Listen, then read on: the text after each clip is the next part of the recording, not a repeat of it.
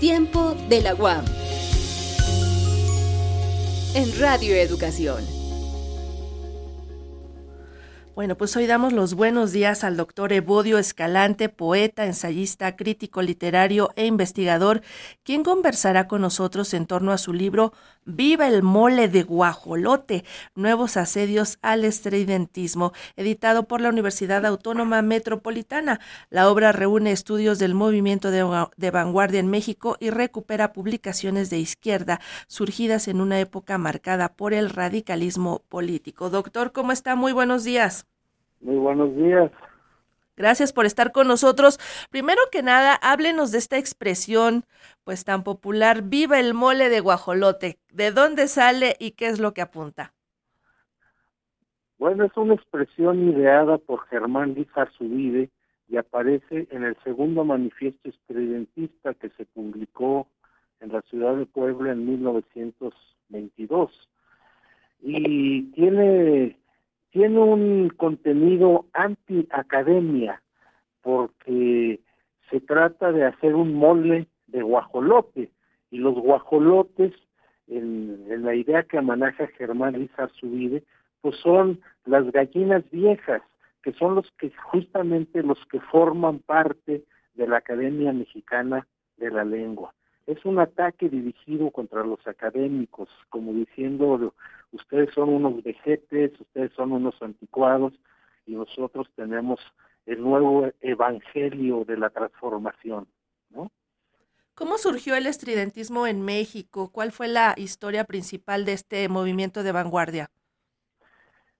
Surge porque el joven poeta Manuel Maples Arce trataba de abrirse paso en la Ciudad de México y se pone en contacto con algunos miembros del ultraísmo español, que es el nombre de la vanguardia que privó sobre todo en España, y tenía contacto con ellos y un poco imitando lo que habían hecho los ultraístas en España, decide torcerle el cuello al venerado poeta González Martínez, quiere decir, decide acabar con el modernismo que todavía imperaba en México en esa época y proponer una nueva manera de escribir que es la vanguardia estridentista. Ahora, ¿cuáles eran las principales características del movimiento y cómo influyó esto en la literatura mexicana? Bueno, eh, lo interesante del estridentismo es que en realidad era no solo un conglomerado de escritores, sino de artistas de distintas disciplinas. Hay, es notable la cercanía de Maples Arce con los hermanos Revueltas, tanto Silvestre como Fermín. Fermín el pintor y el muralista que murió prematuramente y Silvestre por supuesto el gran compositor pero también están pintores como Alba de la Canal, como Germán Cueto, eh, eh, gente que se, que se dedica al teatro de marionetas, como, como era el propio Germán Lizar Subide, o sea que es un conglomerado donde están reunidas distintas disciplinas artísticas. Y este, se agrupan en torno a Maples Arce porque él lanza un manifiesto muy estridente justamente en diciembre de 1921 y a partir de entonces pues se da una respuesta muy muy sonora, muy estridente también dentro del periodismo.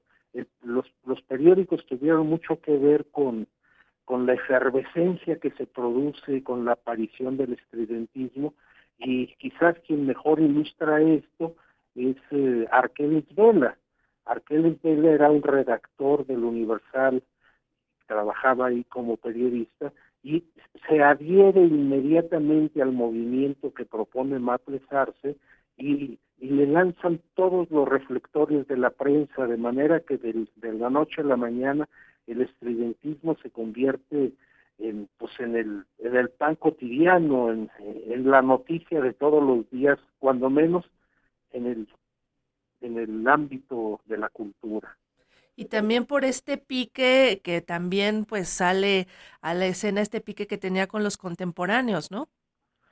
Sí, ese pique fue muy importante y fue decisivo en cierto sentido, porque a la postre los que triunfaron fueron los contemporáneos, los que sí, o sea, en los años 30, los estudiantistas dominan los años 20, o sea, ellos se imponen y este, incluso son llamados por Heriberto Jara, que era el gobernador de Veracruz, para que allá instalen el movimiento estridentista, pero los años 30 son los años en que los contemporáneos empiezan a imponerse como el, grupo de escritores dominante, digamos, y en efecto esto tiene un efecto sobre los estridentistas. Primero ellos ya se habían disuelto. Cuando el, general Jara deja el poder en Veracruz, eh, cada quien de los estridentistas jala por su propio lado, algunos estridentistas se van a vivir a Europa, eh, Germán Lizar-Subide se va a la vanguardia marxista, al Grupo Noviembre, Maple Sarce se va a estudiar Derecho a la Sorbona, entonces está la dispersión ya del estridentismo y en cambio los contemporáneos empiezan a publicar la revista Ulises primero, con Villaurruti y con Salvador Novo, y luego la revista contemporánea, y empiezan a escribir lo mejor de su obra que no la habían escrito en los años 20, hay que decirlo. Los años 20 la, eh, son dominados espléndidamente por los estridentistas, que son los señores del espacio. Y en este marco justamente del movimiento surgen diversas publicaciones de izquierda y uh, se mencionan en el libro, pero ¿de qué acervos fueron recuperados estos documentos? No, bueno, aquí el, el pivote que da lugar a que se vayan conformando los ensayos que yo reúno en este libro, lo da el descubrimiento de la revista Irradiador. Irradiador era una especie de leyenda urbana, porque el gran investigador del estudiantismo, que era Luis Mario Schneider, ya fallecido, eh, había declarado en, en un par de ocasiones que él no había encontrado esa revista en ningún acervo, en ningún archivo, y que era probable que se tratara más bien de un producto de la imaginación y que la revista nunca hubiera existido. Pero eh, a mí me quedó el gusanito de la búsqueda y eh, este, con mi cercanía con Salvador Gallardo, que es nieto, un filósofo y poeta también, que es amigo mío, y que es nieto de Salvador Gallardo, otro de los poetas del estridentismo, le, le comenté, oye, ¿no tendrás entre tus papeles, en los archivos de tu familia, ejemplares de la revista Radiador? Y él de inmediato me dijo que sí. Dice, tengo dos ejemplares y un número cero. Ah, pues vamos a ver ese material. Y en efecto lo vimos, y lo que Salvador llamaba el número cero, en realidad era el número uno o sea que la familia Gallardo tenía los tres únicos números que aparecieron de la revista Irradiador que se publicó en la Ciudad de México a finales de 1923. Y es una revista extraordinaria porque muestra la plena madurez del estridentismo. Y entre otras cosas, ahí se pueden encontrar colaboraciones de Jorge Luis Borges, con el que Maples había entrado en contacto gracias a los contactos españoles que ya tenía. Entonces es una publicación histórica que se desconocía y que logramos que la Universidad Metropolitana hiciera una edición facsimilar. Ese es el pivote del, libro en realidad, este, porque se trata de una revista, eh, como decía antes, codirigida. El director es Matul Sarce, pero apoyado en el trabajo de dirección por Fermín Revueltas, que se encarga del trabajo gráfico, digamos, de la portada, de las ilustraciones, del contenido plástico, digamos, de la revista. Pues qué gran hallazgo el que se realizó eh, pues a través de, esta indagación, de esta búsqueda de la revista Irradiador, de estos tres números. Y bueno, pues eh, enhorabuena por ese hallazgo. También tenemos entendido que en esta publicación que usted hace se aborda la faceta vanguardista de Alfonso Reyes y de Mariano Azuela. Cuéntenos un poco acerca de esto. Sí, es bueno, es que sí es curioso porque eh, pues asociamos a Mariano Azuela básicamente con con su extraordinaria novela Los de Abajo, que sigue siendo un clásico de las letras mexicanas, y Alfonso Reyes, gran, gran escritor, escribió muchísimo, eh, lo asociamos eh, automáticamente con, con el periodo clásico, o sea, para nosotros es como un clásico de las letras que traduce Homero y que es el, autor de una de las mejores prosas que contamos en la lengua española pero curiosamente en los años 20, Maples, este, Alfonso Reyes, que además es muy amigo de Diego Rivera, participa en una en una exhibición de pintura cubista que se hace en 1920 en la ciudad de Madrid.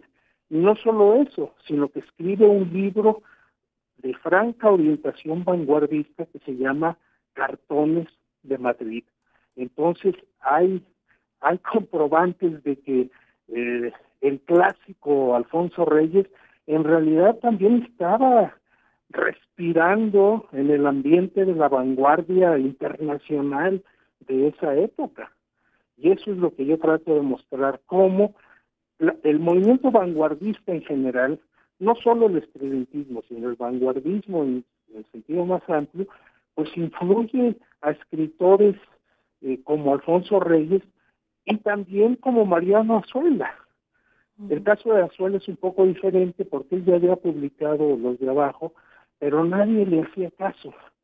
Vivía en la Ciudad de México y se mantenía como doctor en una colonia proletaria, digámoslo así, pero no como escritor en las letras mexicanas y se da cuenta que los experimentistas aparecen todos los días en las planas de los periódicos y decide él también hacer una literatura de vanguardia.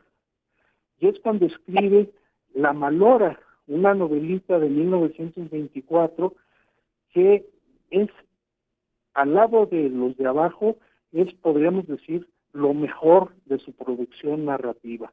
Es un texto impresionante porque es un texto urbano que transcurre en Tepito, en la Merced, retratando la vida de la pues de las clases desheredadas de este país y al mismo tiempo, claro, una crítica social.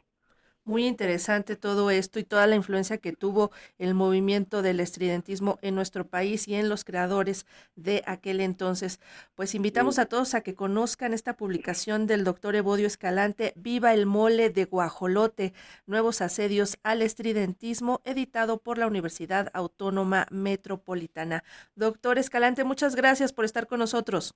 Gracias a ustedes por su atención. Saludos. Saludos.